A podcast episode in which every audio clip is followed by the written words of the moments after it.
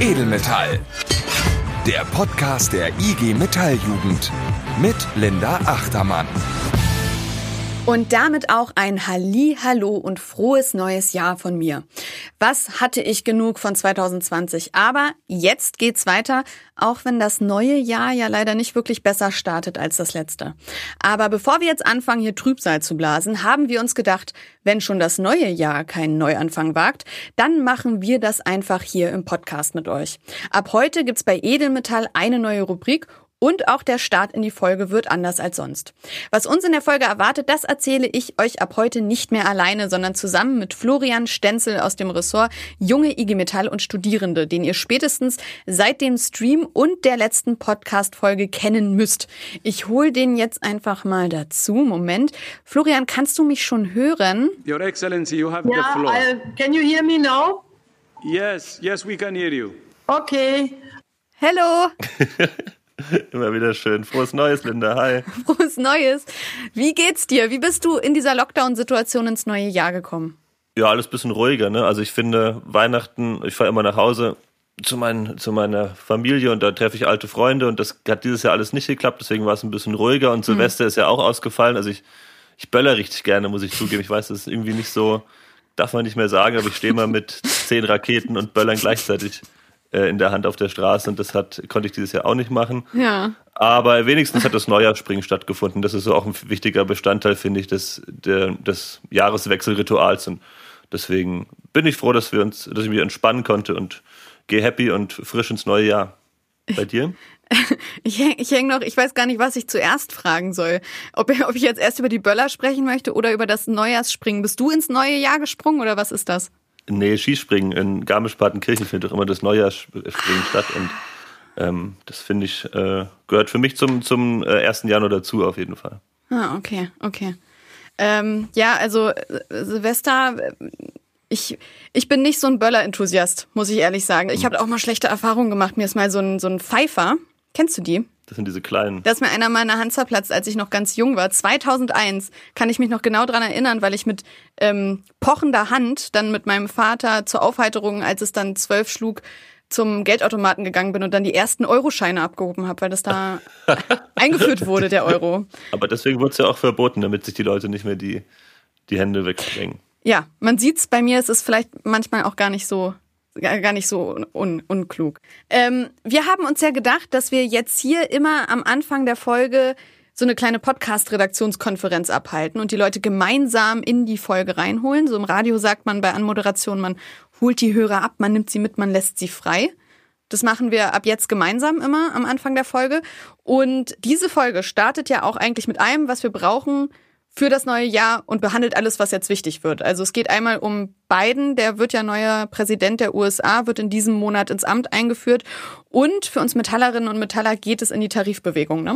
Genau, in knapp zwei Wochen wird Biden Präsident. Ich glaube, wir sind alle froh, dass Trump weg ist, aber die Frage, was passiert mit diesem Land, also die Trump-Wähler sind ja immer noch da, das Land ist immer noch sozial und kulturell massiv gespalten. Also da ist, glaube ich, noch nicht der Drops gelutscht, es gibt noch viel zu tun. Und deswegen finde ich es cool, dass du auch ein Interview für den Podcast geführt hast zu dem Thema, richtig? Ja, ich habe mit äh, Carsten Hübner gesprochen, der ist auch selber Metaller und hat jetzt die letzten viereinhalb Jahre ähm, in Amerika gewohnt und hat da ein Projekt geleitet, was die transatlantische Zusammenarbeit zwischen der IG Metall und der amerikanischen Automobilgewerkschaft vorangetrieben hat und auch so ein bisschen untersucht hat, wo es da hapert. Und wir haben über nämlich genau das gesprochen. Also was macht denn eigentlich, wo stehen denn die Gewerkschaften in Amerika, wenn es darum geht, diese Spaltung der Gesellschaft zu überwinden? Was haben die im, im Wahlkampf beigetragen? Auf welcher Seite standen die? Und ähm, ja, wie sieht's überhaupt mit so gewerkschaftlicher Organisierung in Amerika aus? Also es war ein wirklich sehr interessantes Gespräch und das gibt's am Ende dieser Folge. Es lohnt sich dann dran zu bleiben. Ja, cool, ich freue mich da drauf. Und du hast schon gesagt, Tarifbewegung steht an. Wir haben eine neue Rubrik, die sich damit beschäftigt. Willst du sagen, willst du, willst du das den, den Vorhang lüften? Das wird cool. Also das Talkteam Tarif wird äh, von Cosima aus dem Bezirk Nordrhein-Westfalen und Achim aus dem Bezirk BBS äh, moderiert. Ja. Und die stellen sich ja gleich selbst nochmal vor, aber da gibt's den heißesten Scheiß zur Tarifrunde, zu den Tarifrunden. Und das äh, wird unseren Podcast, glaube ich, bereichern. Das ist cool. Ich glaube, das wird richtig fett. Aber ich spreche dann mit denen jetzt einfach weiter, oder? Genau, mach ich, ich hau jetzt ab. Ich muss noch ein bisschen Glühweinreste trinken vom letzten Jahr und ihr startet einfach. Alles klar, Flo. Wir hören uns. Ciao. Tschüss. Das Talk Team Tarif mit Cosima und Achim. Oh ja, so schnell kann's gehen. Wir befinden uns schon in unserer neuen Rubrik und ich bin hier mit Cosima und Achim. Und ich würde jetzt gerne mal von euch wissen. Erstmal schön, dass ihr da seid. Welcome to the family. Hi. Hallo Linda. Hallo Linda. Und jetzt möchte ich erstmal von euch wissen, wer steckt denn hinter Cosima und Achim? Wer seid ihr denn? Ja, hi Linda. Freut mich, dass wir dabei sein dürfen. Ähm, ich bin Cosima. Ich äh, bin 21 Jahre alt und ich komme aus Essen. Ähm, habe da ein duales Studium gemacht und äh, wohne und arbeite immer noch hier und freue mich dabei zu sein. Sehr cool. Und Achim, wer bist du? Ja, ähm, ich bin Achim aus der Geschäftsstelle Berlin, ähm, bin Triebwerksmechaniker, habe 2011 eine Ausbildung bei Rolls-Royce gemacht und ähm, bin aber hier in Berlin, weil ich in Berlin wohne. Also ab heute gehört ihr fest zur Podcast-Familie von Edelmetall. Ihr seid jede Folge mit dabei. Was wird uns denn jetzt in den nächsten Monaten beim Talk-Team Tarif erwarten? Genau, ja, wie der Name schon sagt, Talk Team Tarif, wird es bei uns ganz viel um die Tarifbewegung gehen, die jetzt gerade gestartet ist mit der M&E-Industrie. Das ist aber nicht die einzige Tarifrunde, die ansteht, sondern wir haben auch noch die Stahltarifrunde und die VW-Tarifrunde und die von der textilen Bekleidungsindustrie vor, vor, der, vor der Brust. Und ähm, wir wollen die Kolleginnen und Kollegen darüber updaten und sie quasi auf dem Laufenden halten, was da gerade so abgeht und was uns bewegt. Okay. Ja, und dazu werden wir uns dann auch unsere eigenen Gäste einladen. Also werden den Podcast damit so ein bisschen äh, an uns reißen, um über Tarif zu reden. genau, aber immer nur teilweise. Äh, Linda, du bleibst weiterhin die Chefin vom Podcast und äh, wir werden immer nur für ein paar Minütchen ähm, genau über, über den Tarifbereich äh, berichten. Ah, da bin ich schon beruhigt, dachte, jetzt bin ich meinen Job los. Aber nein, ich freue mich, ich freue mich wirklich sehr, ähm, dass ihr da Lust habt mitzumachen. Ihr seid ja auch beides Ehrenamtliche, so ihr macht das in eurer Freizeit. Warum habt ihr denn jetzt Bock, euch so intensiv mit dem Thema auseinanderzusetzen? Also ich finde auf jeden Fall spannend, dass es halt jetzt, äh, dass es quasi nicht nur eine Tarifrunde ist, die uns begleitet, sondern dass gerade in einfach die ganze IG Metall, also fast die ganze IG Metall unterwegs ist, weil so viele verschiedene Tarifrunden gleichzeitig anstehen und dass deshalb einfach nicht nur eine Tarif, eine Tarifrunde ansteht, sondern einfach wir quasi eine ganze Tarifbewegung jetzt starten in der IG Metall. Und das finde ich einfach super spannend und habe Bock, mich da ein bisschen mehr mit zu beschäftigen. Hm.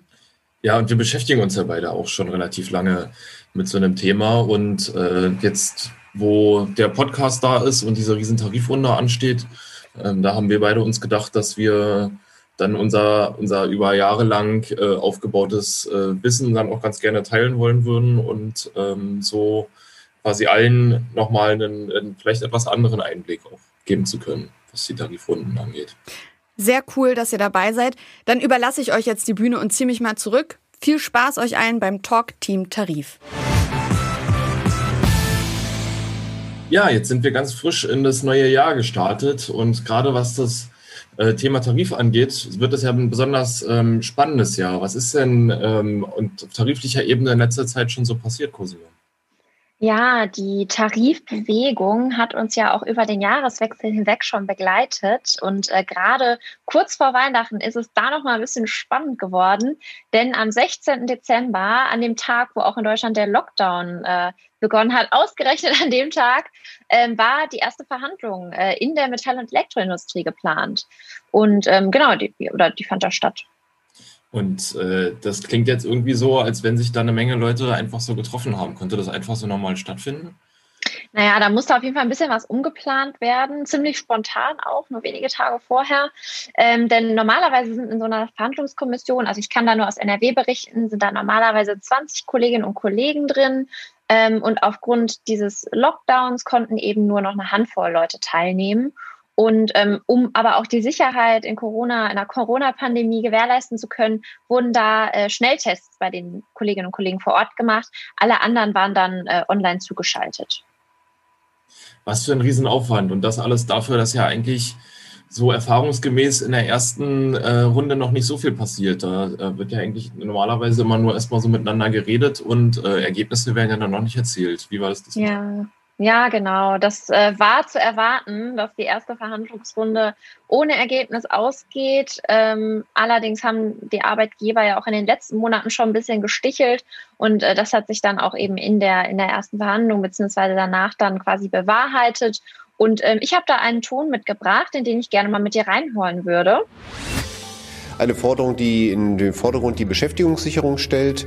Sicher ein Thema, was auch die Unternehmen befürworten. Die Lösungsansätze der IG Metall allerdings sind sicher welche, die in die falsche Richtung gehen.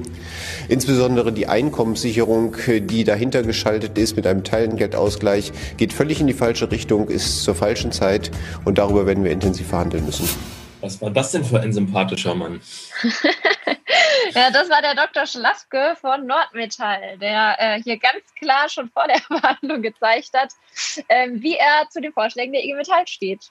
Aber ich meine, positiv ist ja letztendlich, dass äh, die Arbeitgeber trotzdem gerade auch in dem Ton angemerkt haben, dass sie schon erkannt hätten, äh, wie wichtig die Beschäftigungssicherung sei, was Fun Fact am Rande natürlich aus dem Mund von dem Herrn Dr. Schlafke besonders witzig ist, äh, wenn man sich vor Augen hält, dass gerade in der Küste, also gerade im Norden unserer Republik, in ganz, ganz vielen äh, Betrieben ähm, Ausbildungszahlen letztes Jahr reduziert werden. Also gerade aus seinem Mund ist das dann natürlich eine ähm, ganz besonders spannende Aussage.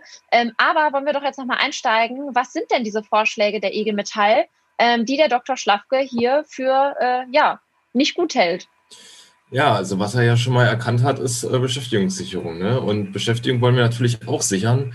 Allerdings, was der Herr Schlafke ähm, irgendwie nicht so ganz versteht, das liegt vielleicht auch daran, dass sein Gehalt ein bisschen entfernter ist von dem, was wir so haben, dass wenn wir weniger arbeiten, wir auch deutlich weniger Geld haben und ähm, ja und also so so fast so fast gratis arbeiten, äh, das das können also die Kolleginnen und Kollegen müssen ja teilweise auch noch Familien ernähren, wir müssen auch von irgendwas leben. Deswegen wollen wir natürlich auch einen Entgeltausgleich haben, ähm, wenn wir weniger arbeiten, um unsere Beschäftigung zu sichern.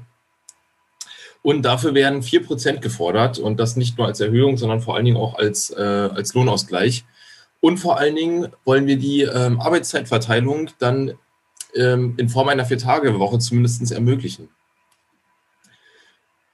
Und als, genau, als Wahloption, glaube ich, ne? Genau, als Wahloption. Je nachdem, wie die, ähm, wie die äh, Auslastung der Betriebe so aussieht, soll es dann auf jeden Fall eine Option sein, um auch die Beschäftigung mhm. zu sichern. Denn wenn alle weniger arbeiten, dann haben wir ja auch wieder ähm, mehr Arbeitsplätze.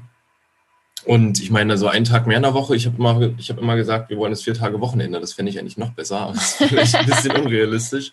Aber trotzdem kann man ja mit einem Tag in der Woche ein bisschen was anfangen. Ne? Also mir wird auf jeden Fall einiges einfallen. Und ähm, vor allen Dingen gerade bei uns in der Jugend, so Weiterbildung ist ja eigentlich auch immer ein großes Thema. Ja, voll. Und lass uns da doch auch nochmal bleiben beim Thema Weiterbildung oder halt Bildung oder auch Ausbildung. Äh, was ist denn in dieser Tarifrunde oder in dieser Tarifbewegung, also in den mehreren Tarifrunden für uns drin, so als junge Menschen? Ähm, denn wir, also die Auszubildenden und Dualstudierenden, sind ja oft in den Betrieben ähm, die ersten, die unter Einsprachprogrammen zu leiden haben. Das haben wir ja im letzten Jahr, also 2020, ähm, ganz doll gemerkt dass wenn in, in Betrieben irgendwelche Programme angekündigt wurden, dass dann immer damit einherging, Senkung der Ausbildungszahlen, Aussetzen der Übernahme und dass man einfach auf die Ausbildungsqualität, ja, auf gut Deutsch geschissen hat. Ja, und das geht natürlich gar nicht. Ne? Also äh, die ganze Übernahmegeschichte ist ja, ist ja auch schon relativ alt und jetzt äh, kommt sie nochmal so richtig hoch und in der Ausbildungsqualität haben wir immer wieder Punkte. Und was wir natürlich auch noch ähm, auf jeden Fall haben wollen, ist was für die Dualis. Ne? Also das ist ja vor allen Dingen auch so, so dein Herzensthema, oder? ja, voll.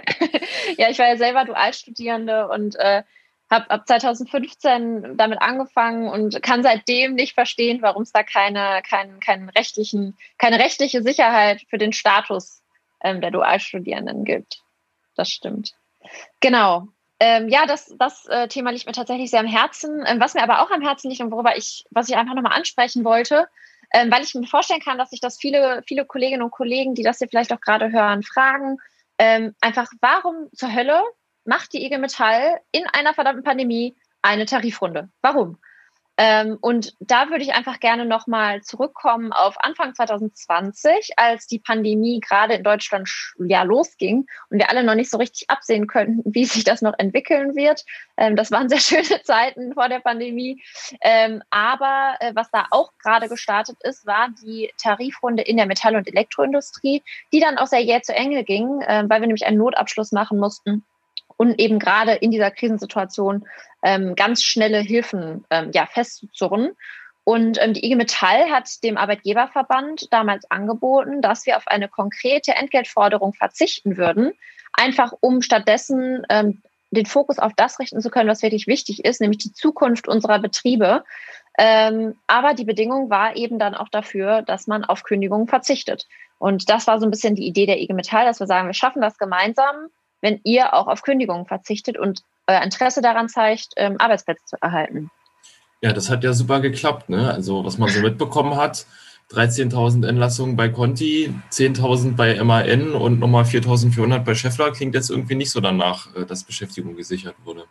Ja, ganz genau. Und das sind ja noch nicht alle. Ne? Das war jetzt nur aus drei, aus drei Unternehmensgruppen ähm, und das war ja noch bei langem nicht alle, was alles, was zur IG Metall äh, Industrie gehört.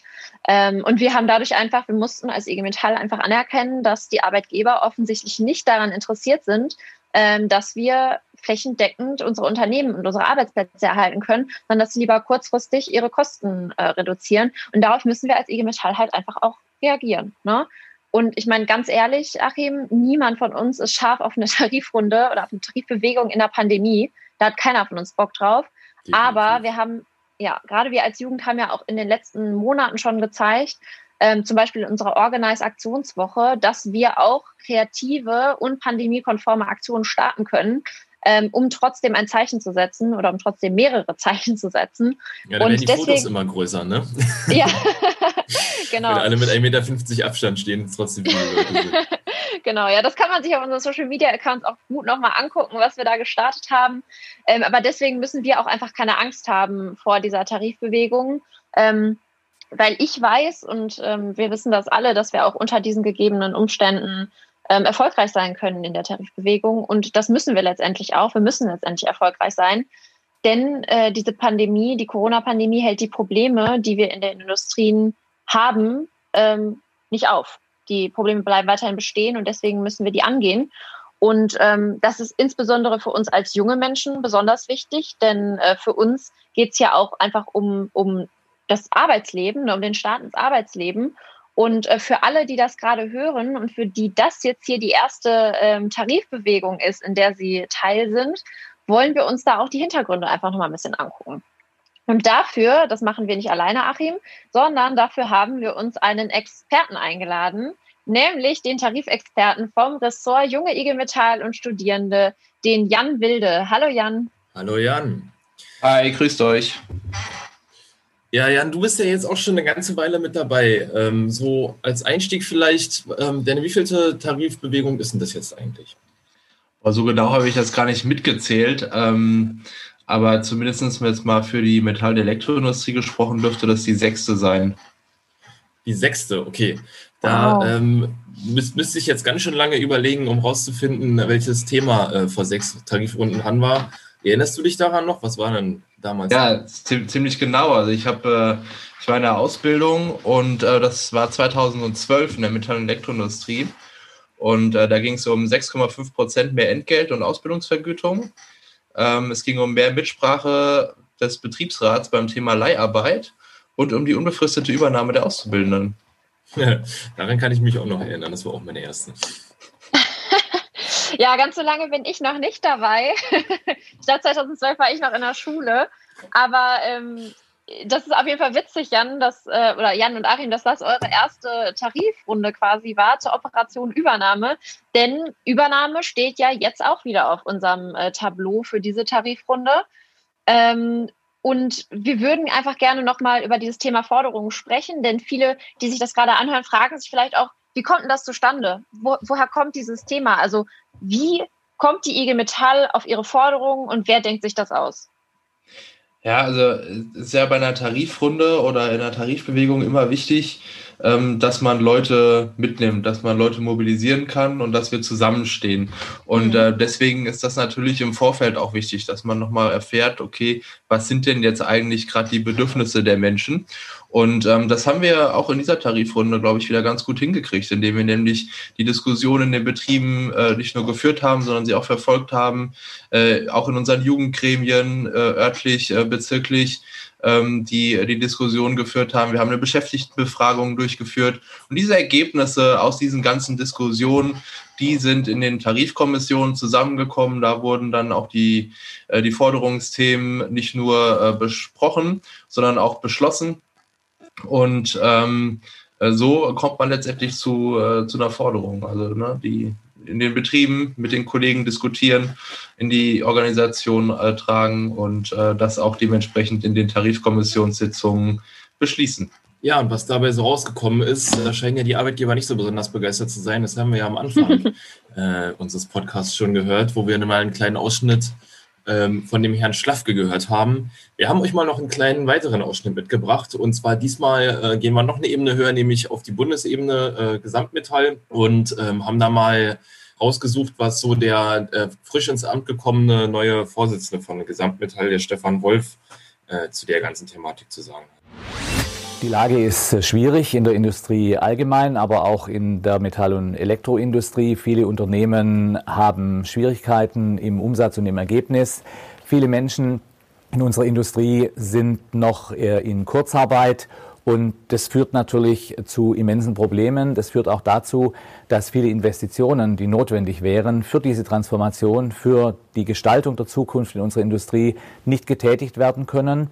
Und diese Themen stehen ganz im Vordergrund. Und eines ist klar, es gibt in dieser Lohnrunde keinen Verteilungsspielraum. Ja, was soll ich sagen? Das ist ja eine ganz schön klare Aussage von dem Herrn Wolf, gerade zum Ende zu sagen, es gibt keinen Verspiel äh, Verteilungsspielraum. Ähm, ziemlich krasse Aussage. Äh, du, Jan, bist ja jetzt aber quasi auf der anderen Seite von dem Herrn Wolf. Also ich meine, du bist nicht, du bist nicht der Vorsitzende der IG Metall, aber du arbeitest zumindest dort ähm, und bist damit ja auch auf Bundesebene im Ressort junge IG Metall Studierende ähm, für unsere Beschäftigten, also auch für deren Interessen zuständig. Und damit hast du ja auch einen ganz guten Überblick, wie es in unseren Betrieben in der Industrie so ausschaut. Ähm, der Herr Wolf sagt, kein, es gibt keinen Verteilungsspielraum für diese Tarifrunde. Was sagst du denn dazu und ähm, wie passen unsere Tarifforderungen dazu? Ja, also man, man darf auch nicht vergessen, dass es im Moment auch noch Betriebe gibt, denen es auch richtig, richtig gut geht. Ja, die richtig viel ähm, äh, Geld äh, verdienen, die von dieser äh, Krise nicht äh, so betroffen sind. Und das muss man an der Stelle ähm, auch berücksichtigen. Ähm, und ähm, man muss auch an der Stelle festhalten, dieses Thema Beschäftigungssicherung ne, spielen wir auch gerade aus diesem Grund, weil es eben ähm, viele Beschäftigte gibt, die in äh, Kurzarbeit äh, sind ja, und äh, diese Kurzarbeit, die ist ja aber endlich. Und die Frage ist ja, was, was kommt nach der Kurzarbeit? Wie schaffen wir diese ganze Transformation? Und dafür braucht es eben eine Lösung. Und äh, da, da haben wir ja auch dementsprechend mit der Vier-Tage-Woche eine gute Möglichkeit jetzt ähm, diskutiert und beschlossen, wie wir äh, Beschäftigung auch in Zukunft sichern können und auch mit der Übernahme. Ja, also ich bin auch schon öfter gefragt worden, Übernahme in Zeiten der Krise, ne, mhm. äh, was, äh, was soll das? Ähm, aber auch die Übernahme ist ja letztendlich eine Form der Beschäftigungssicherung. Und wir müssen gucken, dass wir auch in Zukunft eben viele Ausbildungsplätze haben, dass auch Auszubildende und Dualstudierende übernommen werden, um eben auch ähm, Jugendarbeitslosigkeit äh, zu, äh, zu verhindern und auch an der Stelle jetzt schon dafür zu sorgen, dass wir auch in Zukunft äh, gut ausgebildete Fachkräfte äh, in den äh, Betrieben haben, die auch äh, die, die Möglichkeit haben, ähm, diese Transformation auch zu gestalten. Ja, denn also ich glaube, in Zukunft eine, eine, sehr hohe Jugendarbeitslosigkeit zu haben, das würde uns, äh, also den Betrieben, aber uns auch als Gesellschaft viel, viel mehr kosten. Und das Ganze war ja sogar schon vor der Krise ein Thema, dass äh, Ausbildungsplätze wegfallen sollten. Also alles nicht neu, nur halt jetzt nochmal ordentlich beschleunigt. Ne? Und für viele ähm, ist es ja jetzt, also gerade in der Ausbildung, auch die erste Tarifrunde. Und ähm, jetzt ist natürlich nochmal die spannende Frage, wir haben jetzt äh, unsere Forderung auf den Tisch gepackt.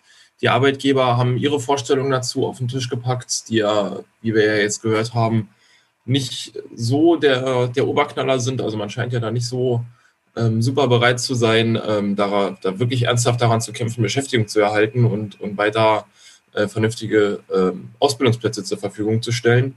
Wie geht es denn jetzt eigentlich weiter? Ja, also in den nächsten Wochen, ne, äh, Mitte, Ende Januar, da starten jetzt die zweiten Verhandlungen in der Metall- und Elektroindustrie. Ähm, Im äh, März äh, geht es ja auch in der Eisen- und Stahlindustrie dann los. Und wir werden, ne, wie ihr vorhin ja auch schon ganz richtig gesagt haben, auch mit Abstand und äh, ne, den gegebenen Sicherheitsmaßnahmen auch weiterhin Aktionen durchführen müssen. Ja, wir müssen auch äh, in, in, in dieser Tarifrunde einfach deutlich machen, dass wir hinter unseren Forderungen stehen und dazu gibt es auch einen äh, Aktionstag im März, ähm, äh, einen bundesweiten, einen dezentralen Aktionstag, ähm, wo wir äh, das eben deutlich machen. Wir stehen hinter den Forderungen und zwar ohne Wenn und Aber und wir wollen keine Generation Corona und wir wollen hier an der Stelle eine zukunftsfähige, zukunftsfähige Lösung für die, für die Beschäftigungssicherung. Voll. Ich glaube, das war nochmal ein total wichtiges äh, Statement zum, zum Schluss von dir, Jan. Vielen Dank. Ähm, wir wollen keine Generation Corona. Ähm, das müssen wir zeigen und dafür müssen wir uns einsetzen. Ähm, das geht vor allem um uns junge Menschen, es geht um die ganze Industrie, es geht um die ganzen Branchen, es geht um Beschäftigungssicherung, aber es geht vor allem auch um uns, um unser ganzes Arbeitsleben und ähm, dafür, dass wir hier die Grundlage gut legen gut legen und nicht zwei oder drei Jahrgänge einfach, ähm, ja, die zwei, drei Corona-Jahrgänge unter den Tisch fallen lassen. Das wollen wir nicht und deshalb müssen wir uns alle, das heißt auch alle jungen Kolleginnen und Kollegen in den Betrieben, müssen uns äh, dafür einsetzen und wenn die Aktions, der Aktionstag startet und auch alles, was danach kommt, ähm, einfach dabei sein und um zu zeigen, wie viele wir sind und ähm, genau, dass wir dahinter stehen. Äh, vielen Dank, Jan. Das war echt super, äh, was du uns hier an Überblick gegeben hast und an Hintergrundinformationen äh, für alle Zuhörerinnen und Zuhörer. Ähm, wir danken dir ganz herzlich und hoffen, wir sehen dich bald wieder oder hören dich bald wieder. Ja, vielen Dank für die Einladung. Ja, und ähm, ihr merkt schon, es wird unglaublich spannend. Und wir warten jetzt ähm, auf die zweite Verhandlungsrunde, die dann nämlich bald anstehen wird und die dann auch passend Thema unserer nächsten Podcast-Folge sein wird. Und außerdem könnt ihr euch auch wieder auf neue Gäste freuen. Und zwar werden wir uns diesmal Leute einladen, die uns ein bisschen darüber erzählen können, wie, die ganze, wie der ganze Informationsfluss in den, in den Betrieben so läuft. Denn die ganzen Informationen, die hier so passieren und was in den Verhandlungen so passiert, das muss ja auch irgendwie zu euch in die Betriebe und ihr müsst da natürlich dann auch eure Meinung dazu sagen können. Und diese Meinung, die muss ja dann auch genauso wieder zurückkommen zu den Leuten, die dann da am Verhandlungstisch sitzen. Und das ist alles gar nicht so einfach. Und deswegen könnt ihr euch auf sehr, sehr gute Gäste freuen, die uns da einiges zu erzählen ähm, können. Außerdem könnt ihr uns natürlich auch noch was erzählen. Und darüber würden wir uns natürlich sogar auch sehr freuen. Ähm, denn es gibt ja immer noch die äh, Möglichkeit per WhatsApp an die 0152 29134 ähm, am besten Voicemails zu schicken, die wir dann auch hier in dem Podcast, wenn sie irgendwie reinpassen, verarbeiten möchten. Haut einfach mal was raus. Wir würden uns auf jeden Fall sehr, sehr darüber freuen. Genau. Und worüber wir uns auch sehr, sehr, sehr freuen werden, ist, wenn ihr zur nächsten Folge auch wieder einschaltet zu Edelmetall äh, und vor allem zu uns, unserem Talk-Team Tarif. Ansonsten äh, freuen wir uns jetzt auch auf den Rest der Folge, den die Linda jetzt noch weiter moderieren wird. Und deswegen geben wir jetzt auch zurück zu Linda ins Studio. Ciao.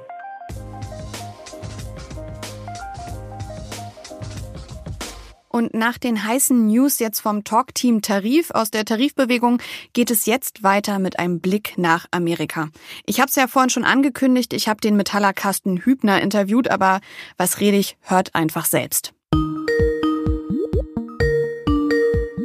Am 20. Januar um Punkt 12 Uhr ist es soweit. Dann beginnt die Amtszeit von Präsident Biden und Donald Trump war dann mal Präsident der USA. Es war ein weiter Weg, ein Krimi, den die ganze Welt wochenlang verfolgt hat. Und wir fragen uns, Was jetzt eigentlich? Im letzten Sommer haben wir mit Helin gesprochen, einer Gewerkschafterin aus New York, über Black Lives Matter und die Situation von Gewerkschaften in den USA. Und das Fazit war, es sieht eigentlich nicht gut aus. Aber jetzt kommt doch Joe Biden, der demokratische Gegenentwurf zu Donald Trump. Und damit wird doch eigentlich alles besser, oder?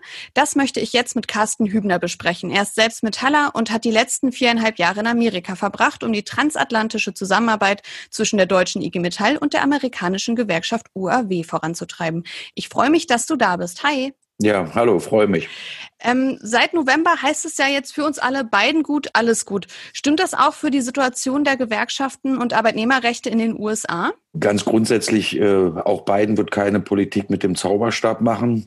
Veränderungen, lange notwendige Veränderungen brauchen ihre Zeit und die Versäumnisse der letzten Jahrzehnte in den USA, das wird nicht von heute auf morgen zu verbessern sein. In dem Sinne äh, kann man von Biden auf jeden Fall erwarten, und das gibt auch die Wahlprogrammatik her, dass er versucht, die Weichen anders zu stellen. Aber natürlich müssen an ganz vielen Stellen ganz viele Leute daran mitwirken und versuchen, die Situation Schritt für Schritt ähm, so zu verbessern, dass man sagen kann, dass auch die Arbeitnehmerinnen und Arbeitnehmer in den USA wieder eine selbstbewusste, eine kraftvolle Stimme bekommen. Was ist denn von Biden zu erwarten, von seinem Wahlprogramm her?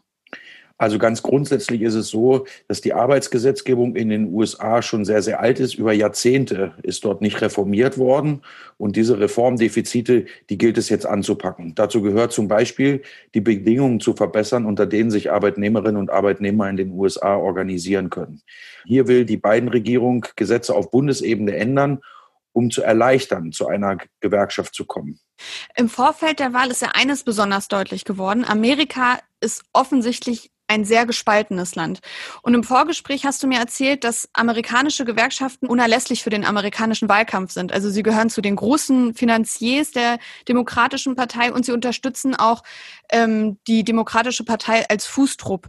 Wie gehen Sie denn mit dieser Spaltung der Gesellschaft um? Und ist das überhaupt Thema da? Wurde das im Vorfeld ähm, oder wurde nee, wurde das im Vorfeld diskutiert oder ging es eher darum, jetzt erstmal die Demokraten ins Weiße Haus zu bringen? Also die Gewerkschaften haben schon sehr großen Einfluss genommen, auch auf die Programmatik, mit der Biden zur Präsidentschaftswahl angetreten ist. Weil bei der Wahl 2016, als Hillary Clinton die Wahl dann letztlich gegen Donald Trump verloren hat, verloren ging die Wahl eben in Bundesstaaten, in denen Gewerkschaften bis heute sehr stark vertreten sind, im sogenannten Rust Belt, also da, wo zum Beispiel auch die Automobilproduktion der USA im wesentlichen Ausmaß stattfindet. Und hier waren auch Arbeitnehmerinnen und Arbeitnehmer, auch Gewerkschafter sehr unzufrieden, auch mit der Demokratischen Partei und äh, mit der Kandidatin Hillary Clinton. Es ging also in diesem Jahr darum, diese Wählerinnen und Wähler aus dem Gewerkschaftslager zurückzugewinnen. Und ähm, die haben auch relativ früh äh, für sich in Anspruch genommen, bei den programmatischen Weichenstellungen ähm, mitbeteiligt zu sein was richtig ist, äh, von dir völlig richtig beschrieben, Gewerkschaften spielen beim Wahlkampf selber eine sehr, sehr große Rolle. Sie sind eine immer noch im Vergleich zu anderen Organisationen relativ straff organisierte Organisation mit immer noch relativ vielen Mitgliedern. Der AFL-CIO, also die, äh, der Gewerkschaftsdachverband in den USA, hat über 12 Millionen Mitglieder.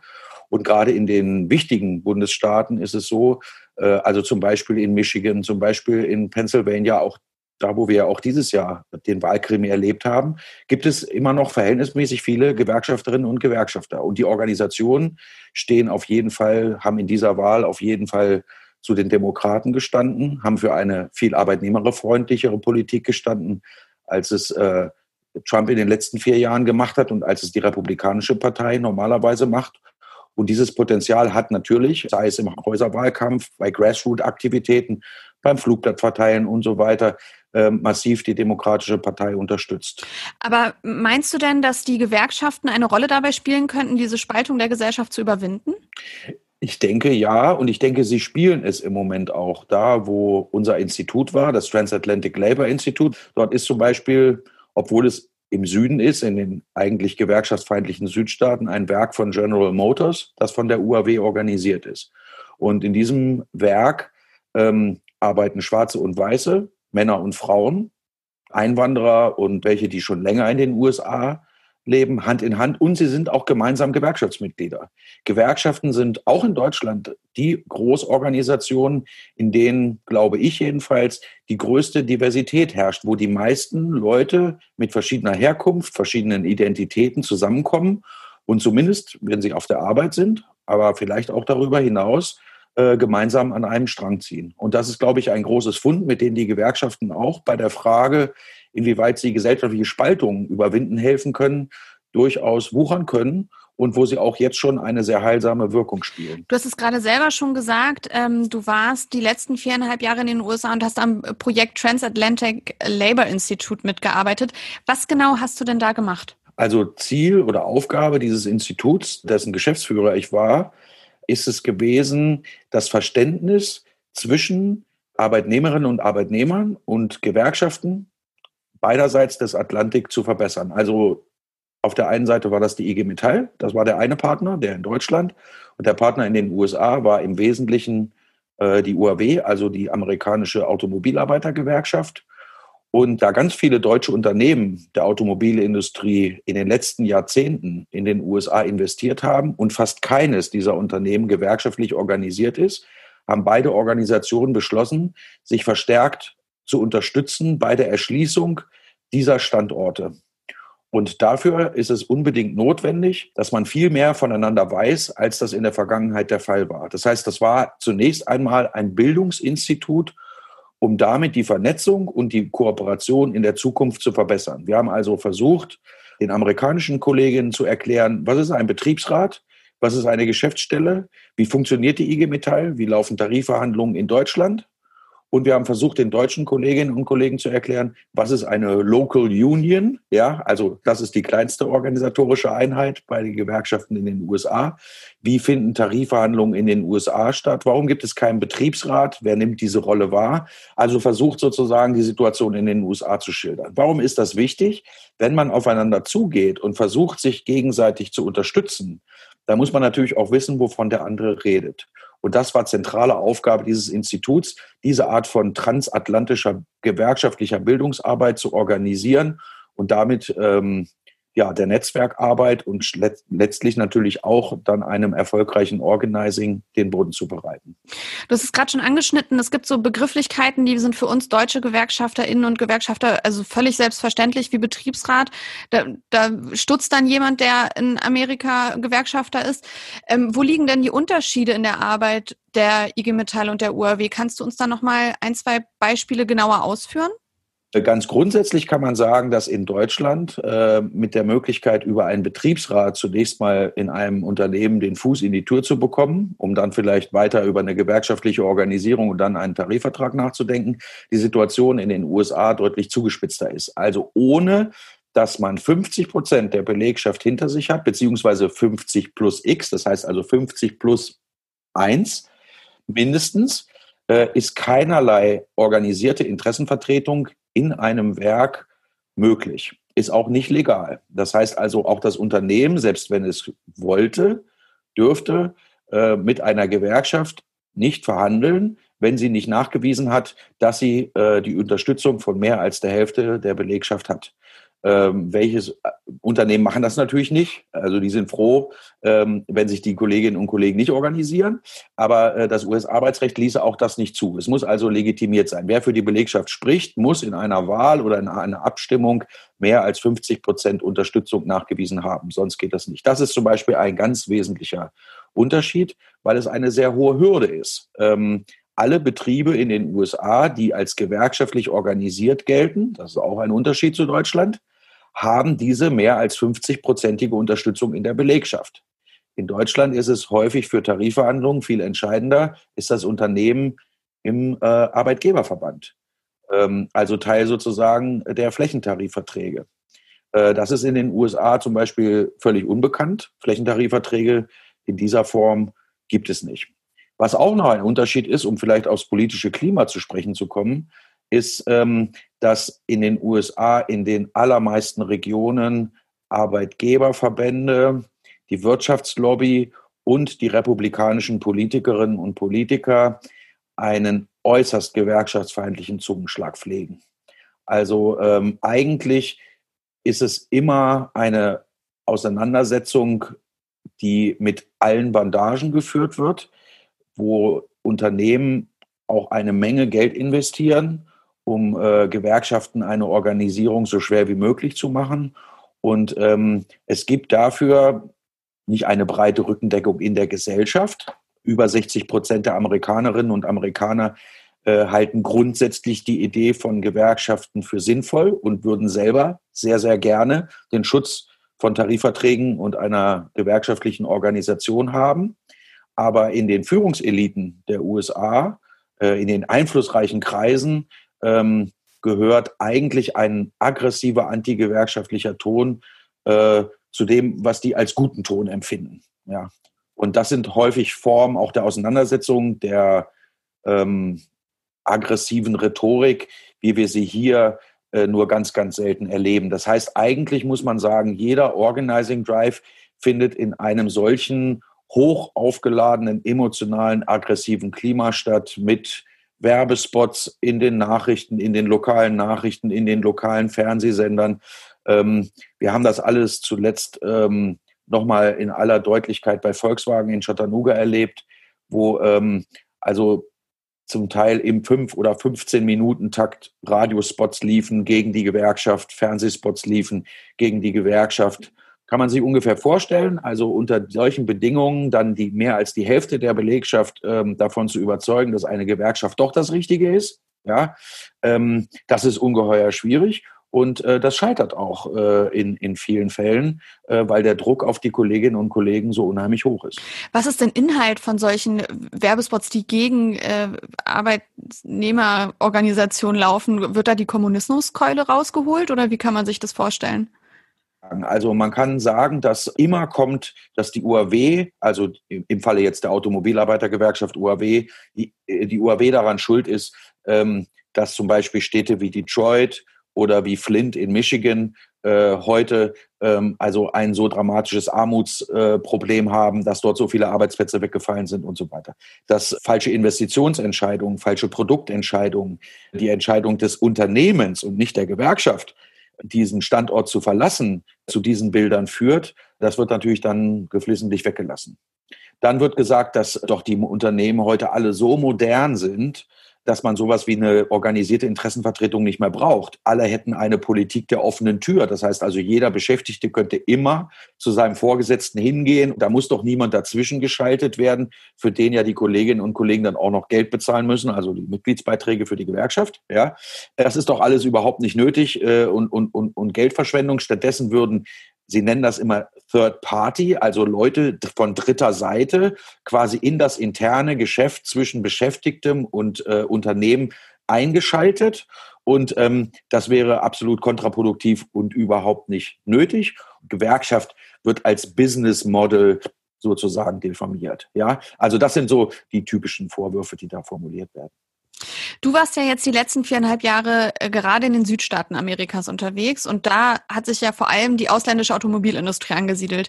Welche Gewerkschaftsstrukturen hast du denn da vorgefunden? Naja, also was man sagen muss, ist, dass die europäischen oder in dem Fall jetzt äh, die, die deutschen, wenn es um die Automobilindustrie geht vor allem, äh, und ähm, die japanischen und die koreanischen Unternehmen sich äh, konsequent einer gewerkschaftlichen Organisierung widersetzen. Man muss äh, vielleicht, um das Szenario kurz zu umreißen, sagen, dass alle amerikanischen Autobauer, also General Motors, Ford und Chrysler, ähm, eine Gewerkschaft haben. Also die Produktionsstandorte dieser Autobauer in den USA sind alle gewerkschaftlich organisiert von der UAW.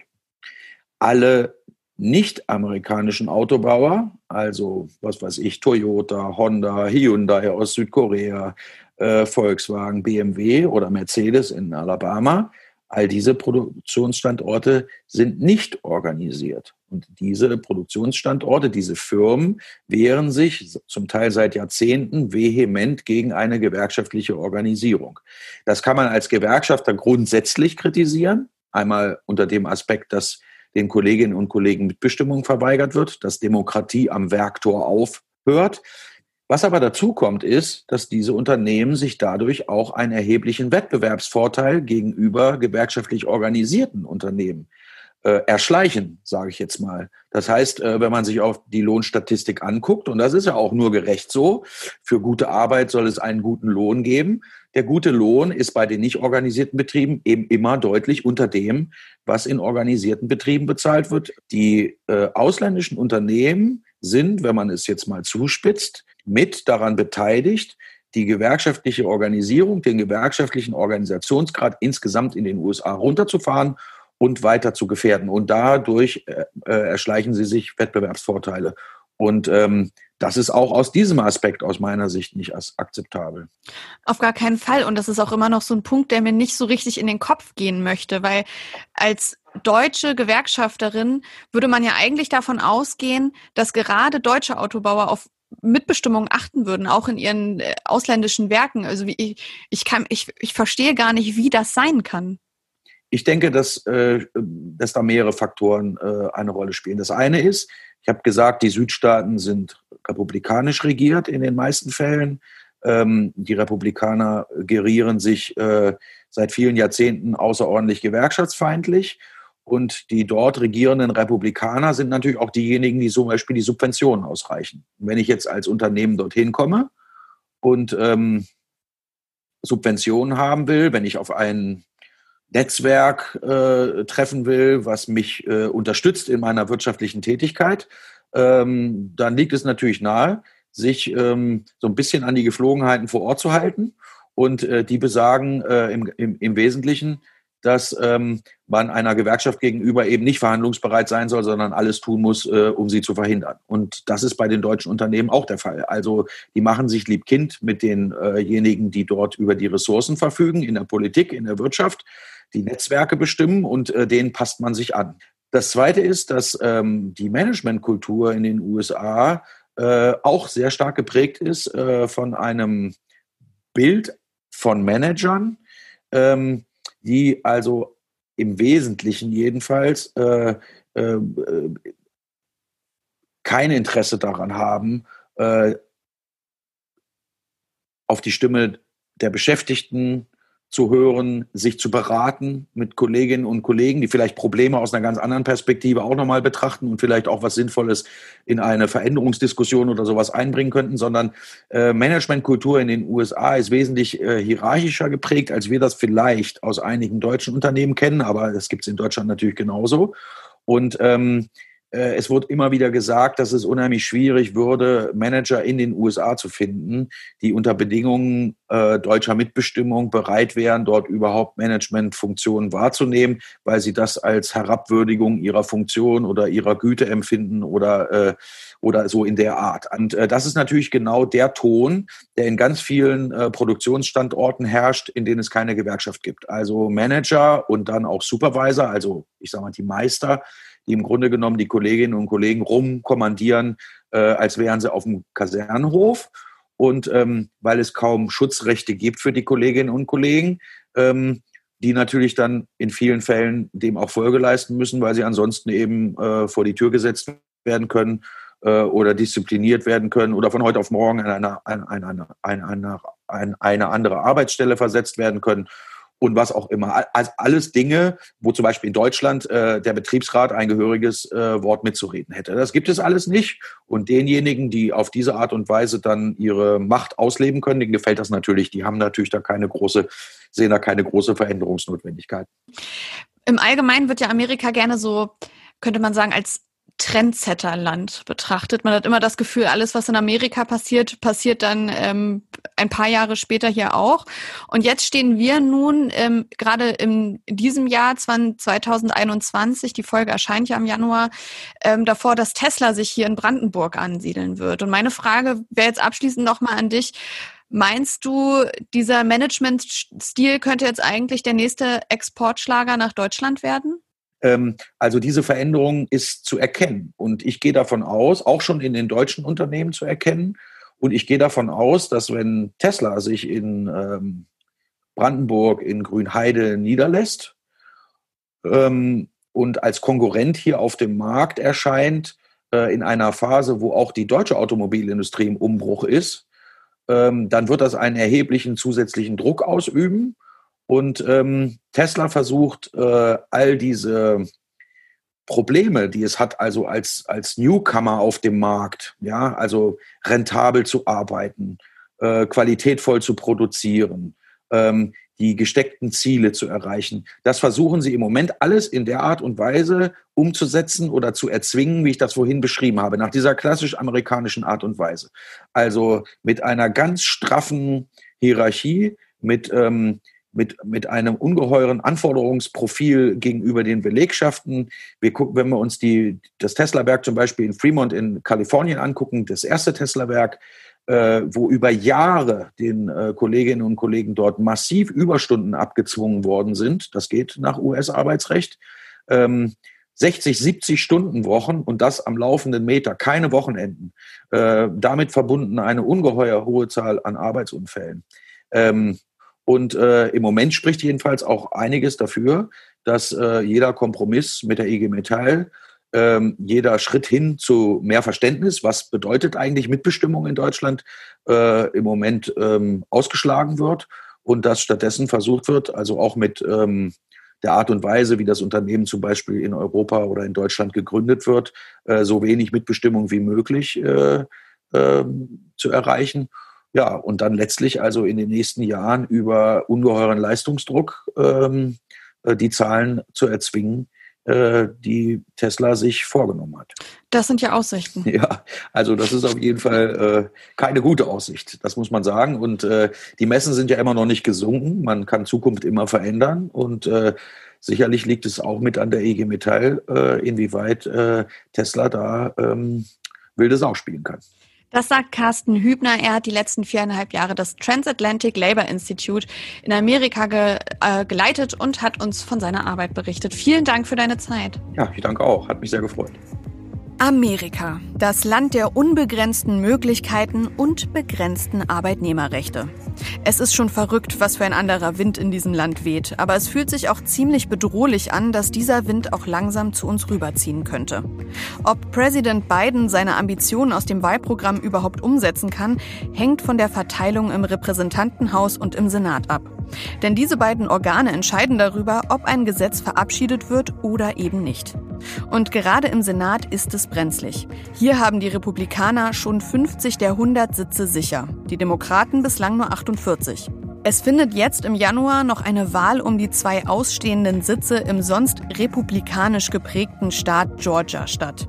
Sollten diese Sitze an die Republikaner gehen, wird es für eine Regierung unter Biden so oder so schwer, wirkliche Reformen auf den Weg zu bringen. Wenn diese Sitze aber an die Demokraten gehen, besteht ein Fünkchen Hoffnung und immerhin konnte Biden den Staat Georgia im Wahlkampf für sich gewinnen. Es bleibt also spannend. Und das nicht nur in Amerika, sondern auch hier bei uns, denn es geht für uns in die Tarifbewegung. Und das war's dann auch schon wieder. Die zehnte Folge Edelmetall ist durch, wir haben Zuwachs in unserer Podcast-Family erhalten und sind gespannt, was wir in dieser Tarifrunde rausholen können. Bleibt dabei, abonniert den Podcast, empfehlt uns weiter und wie immer, nicht ausruhen, wir haben noch einiges zu tun. Cosima und Achim sind das Talkteam Tarif. Ich bin Linda Achtermann und wir freuen uns, wenn wir uns am 1. Februar wiederhören. Adieuchen, Popöchen. Edelmetall. Der Podcast der IG Metalljugend mit Linda Achtermann.